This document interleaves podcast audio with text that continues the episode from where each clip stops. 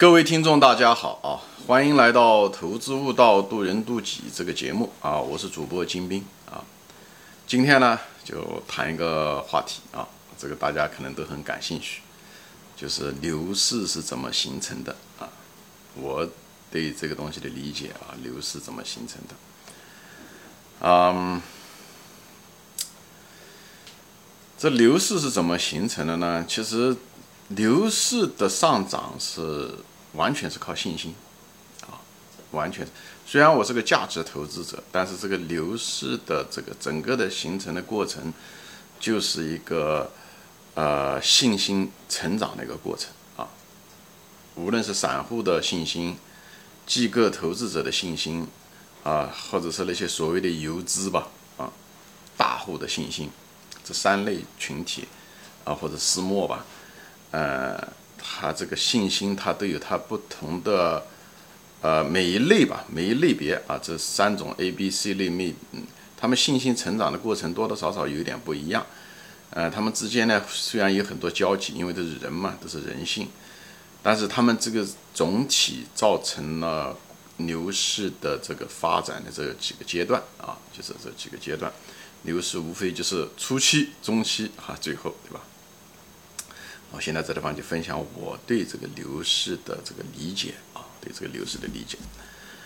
啊，在牛市，特别在美国，我分析了美国这个一百多年的这个熊市或者牛市转换的时候的这个特点啊，它基本上有三个很主要的特点，三个啊，一个呢当然是股市，因为长期的熊市啊，因为时间长，大家都很悲观，所以价格很低，就是股市普遍的啊，就是股票不是讲每个。公司股票都很低，但是，呃，很多公司都非常非常低了啊。这时候就是所，就产生了所谓的这个，呃，所谓的价值洼地啊，就是这样子的，就是价格很低，呃，估值很低。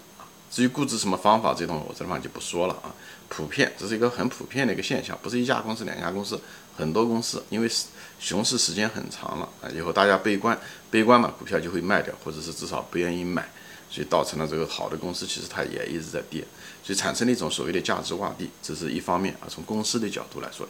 价格的角度来讲，这是一方面。就是也就是这东西说回来啊，我就是想顺便说一下，为什么中国的熊市时间长，其实是因为中国的这个股市的这个股票的价格还是高了。之所以这么高的意思是说，中国的这个垃圾公司太多啊，垃圾公司，因为一个垃圾的公司。它股票再低，它还是垃圾，所以它还是高了，就像一个石头一样的。它石头它就是石头，对不对？呃，它从玉的价格掉下来的时候，但是你付的价格还是偏高。但那因为它本身就是一文不值，所以呢，中国的股市其实表面上看出来，你看指数老是不涨啊，或者是多少年都是怎样的，其实跟这个很有关系。就中国股市上充斥了大量的垃圾公司，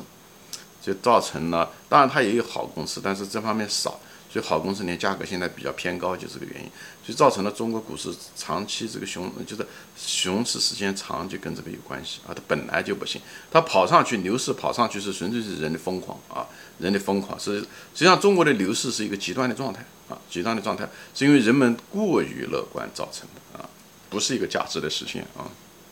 这是一方面，就是熊市就是要结束的时候，牛市开始的时候，一个特点就是。呃，普遍的价格过低，这地方价格是跟价值相匹配的啊，我不知道属于绝对价格指数什么东西的啊，这是一方面。第二个呢是什么东西呢？就是它利率比较低，利率啊比较低，利率低有一点好是什么呢？就是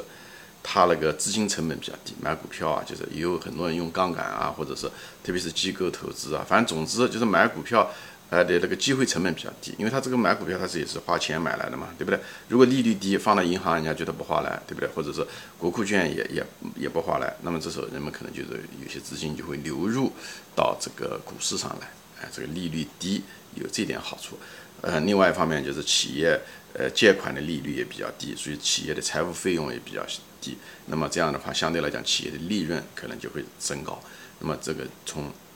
企业的这个那个年回报率也好，PE 来讲都会，哎，是这个东西显得是很低估，啊，就是说白了就是企业变得物有所值了，就这样的利润高了嘛，就这样，这个都跟国家的利率有关系，一个就是资金成本啊，就是股市上的呃成本，还有一个就是企业的利润会因为财务费用的减少会提高，这两个主要因素会这都对股市都是有非常有好处的。